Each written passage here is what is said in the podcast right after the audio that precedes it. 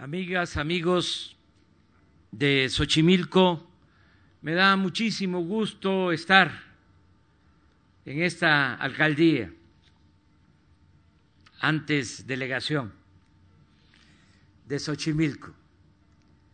Este pueblo con tanta historia, con tanta cultura, pueblo prehispánico, de Chinampas, un sistema de producción agrícola único, excepcional, el de las Chinampas, de Xochimilco, de Tláhuac, del Valle de México. Y me da también mucho gusto el que estemos aquí con la jefa de gobierno, con Claudia Sheinbaum, aquí en Xochimilco, porque sabemos, hoy lo comenté en efecto en la mañana, que estamos bien representados. Estamos, por ejemplo, en este parque que fue rescatado, nos acaba de informar la jefa de gobierno, se había privatizado y ahora más de 40 hectáreas se recuperan para el disfrute, para el beneficio de los habitantes de Xochimilco. Miren este entorno, las flores,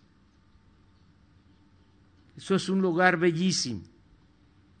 También me complace mucho el que se esté avanzando para atender a los jóvenes en la Ciudad de México, en facilitar los ingresos a las escuelas, sobre todo en el nivel superior. Yo recuerdo que cuando fui jefe de gobierno, llevaba más de 20 años que no se hacía una universidad pública en la Ciudad de México.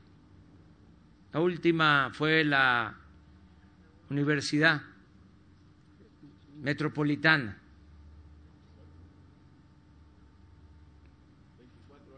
24 años antes. Y se creó durante el gobierno que representé, la Universidad de la Ciudad de México, que ya es una gran institución educativa.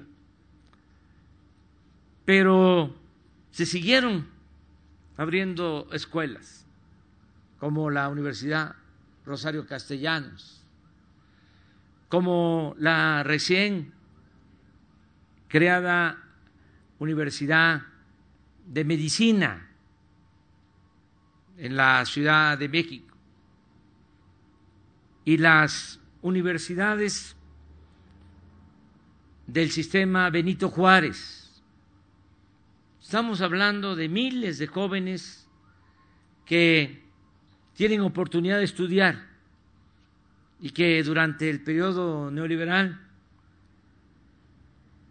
eran rechazados porque para los tecnócratas neoliberales, conservadores y corruptos, la educación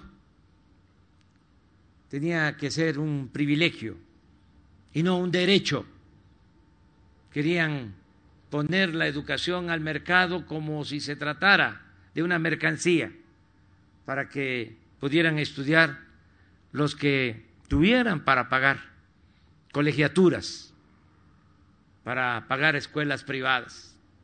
Siempre hemos dicho que no nos oponemos a la educación privada, que tiene para pagar una colegiatura en una escuela privada, está en su derecho, pero el gobierno está obligado a garantizar el derecho a la educación pública, gratuita, de calidad, en todos los niveles escolares.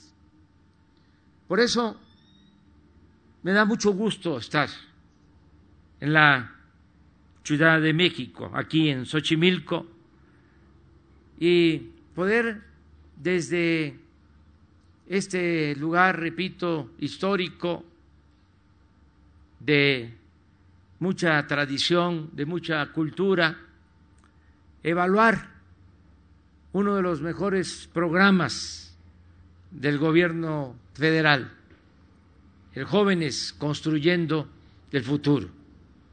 Como lo mencionó también Claudia y Luisa María, este programa lo concebimos desde mucho antes de llegar a la presidencia. Siempre hablábamos de que había que atender a los jóvenes, porque durante el periodo neoliberal solo se dedicaron a llamarles ninis de manera despectiva, ninis que ni estudian ni trabajan. Me acuerdo que no sé si él fue de los iniciadores de esta forma de llamarle a los jóvenes, aunque se trata de un concepto, de un término, de una palabra utilizada en el extranjero durante el periodo neoliberal, pero se trajo a México y se lo escuché por primera vez a un rector de la UNAM, a Narro. Una vergüenza. A eso se dedicaron, nada más. No hicieron nada, absolutamente, para apoyar a los jóvenes. Les cerraron las puertas para que no tuviesen posibilidad de estudiar sobre todo a los jóvenes de familias de escasos recursos económicos, porque se les rechazaba con el examen de admisión, con la mentira de que no pasaban el examen de admisión, cuando lo que sucedía y todavía sigue sucediendo, y tenemos que seguir procurando que se garantice el derecho a la educación en todos los niveles, es de que no había cupo, no había espacio por falta de presupuesto para las universidades públicas. Entonces, ahora se están abriendo escuelas, muchas universidades. Solo el sistema Benito Juárez ha creado 140 universidades públicas en todo el país, en todas las regiones y en los pueblos más apartados, más pobres. Y en todo lo que se está haciendo en la Ciudad de México, en el país, se contempla el derecho que se tiene a la educación gratuita, a la gratuidad.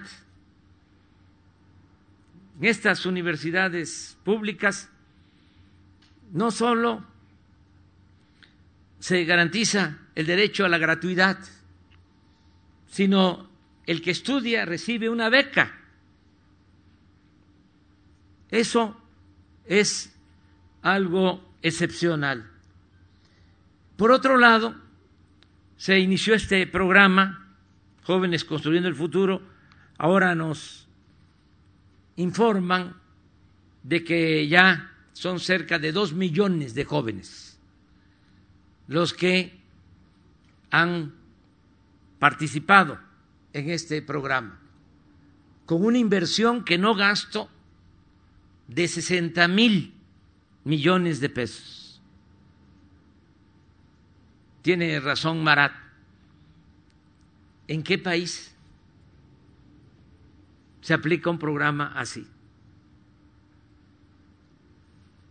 Y con buenos resultados, como el 46% de los jóvenes del programa obtienen trabajo en las mismas empresas en donde se les capacita, terminan quedándose a trabajar. Esto es importantísimo, es realmente sublime, porque se está atendiendo a los jóvenes, no se les margina, no hay discriminación, se les garantiza el derecho al estudio, el derecho al trabajo. Y así vamos saliendo adelante, con la aplicación de lo que llamamos economía moral, que significa atender a todos, escuchar a todos, apoyar a todos, pero dándole preferencia a los pobres, a los más necesitados. Y con este modelo hemos enfrentado la crisis de la pandemia y estamos saliendo de la crisis sanitaria y de la crisis económica con una fórmula muy nuestra, muy mexicana. Antes nos mandaban del el extranjero las recetas. Durante todo el periodo neoliberal, aunque parezca increíble, nunca hubo un programa de desarrollo propio. Siempre era la aplicación de las llamadas reformas estructurales que se imponían desde los centros financieros del mundo a todos los países. Reforma educativa, reforma laboral, reforma energética, reforma fiscal, reforma a la seguridad social. Todas esas reformas que no tienen nada de estructural, porque estos tecnócratas se robaron hasta los términos, hasta los conceptos de la izquierda. Cuando estudiamos ciencias sociales, lo estructural tenía que ver no con reformas, sino con revolución, con cambios profundos. Pues ellos este, se apropiaron del término estructural, cuando todo consistía en beneficiar a una minoría a costa del sufrimiento de la mayoría de nuestro pueblo. Ahora es otra cosa la economía moral. Decía, es atender de abajo hacia arriba. ¿Cómo estamos saliendo? Estamos fortaleciendo la economía popular. Hay dos acciones que han ayudado mucho en la crisis para enfrentarla. Primero, que decidimos destinar mucha inversión de abajo hacia arriba. No hay un pueblo una comunidad, por más apartada que esté, en donde no se esté recibiendo un programa de bienestar. Estamos atendiendo al 70% de los hogares del país, de abajo hacia arriba. No quiere decir que al 30% restante se les tenga en el olvido. No, primero los pobres, por el bien de todos, porque así si les va bien a los pobres, también le va bien a los de las clases medias y a los de arriba, a ese 30%, porque se reactiva la economía, se fortalece el mercado interno. Cuando la gente no tiene recursos ni para lo más indispensable, pues todo se arruina. La producción, el comercio, las actividades productivas. Nosotros, a pesar de la pandemia, no padecimos de una crisis de consumo. La gente nunca dejó de tener para lo indispensable. ¿Por qué? Inyectamos recursos abajo. Pensiones, créditos, becas, muchos apoyos para toda la gente más necesitada. Y esto se conjugó afortunadamente con el incremento del monto de las remesas, lo que envían nuestros paisanos desde Estados Unidos a sus familiares. Tuvimos el año pasado una suma récord de 40.600 millones de dólares de remesas. Este dinero también llega abajo a 10 millones de familias, los más pobres. Esos 10 millones de familias reciben en promedio de 7 a 8 mil pesos mensuales. Entonces la combinación de la inversión para el bienestar y las remesas nos fortaleció la economía popular y fortaleció el consumo. Este año estamos proyectando, de acuerdo a los resultados de los primeros meses, que vamos a tener un récord nuevo en remesas. Vamos a llegar a 48 mil millones de dólares. Algo excepcional. Así es como estamos saliendo adelante. Hay un dato que es eh, pues muy estimulante. Hoy lo estaba revisando. Con la crisis perdimos un millón cuatrocientos mil empleos de los trabajadores inscritos en el Seguro Social. Un millón cuatrocientos mil. El día primero de septiembre que informé, hablaba yo de que ya habíamos recuperado la mayoría de los empleos, que solo nos faltaban 190 mil para estar como antes de la pandemia, con alrededor de 20 millones 500 mil trabajadores inscritos en el Seguro Social. Hoy estaba viendo los datos de septiembre, tenemos 140 mil empleos creados en lo que va de septiembre. Quiere decir que vamos por 50 mil. En el informe dije que los 190 mil que faltaban los íbamos a conseguir en dos meses. Pues yo creo que los vamos a conseguir en menos tiempo.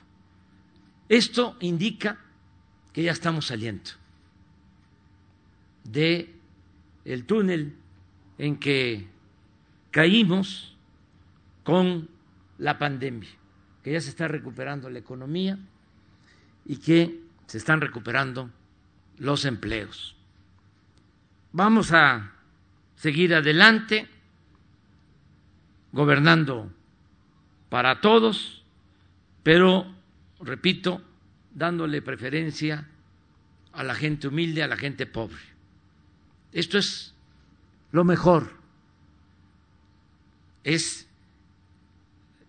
el modelo económico más eficaz, pero también es lo más humano, es lo más fraterno. No podemos eh, darle la espalda al que sufre, al necesitado, al pobre, al desposeído.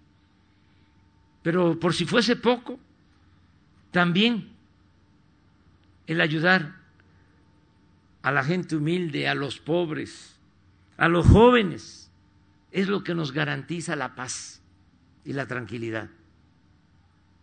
No olvidar que la paz y la tranquilidad son frutos de la justicia. Si abandonamos a los jóvenes, pues los dejamos en condiciones de indefensión y pueden ser enganchados y pueden estar engrosando las filas de la delincuencia. Ahora es distinto.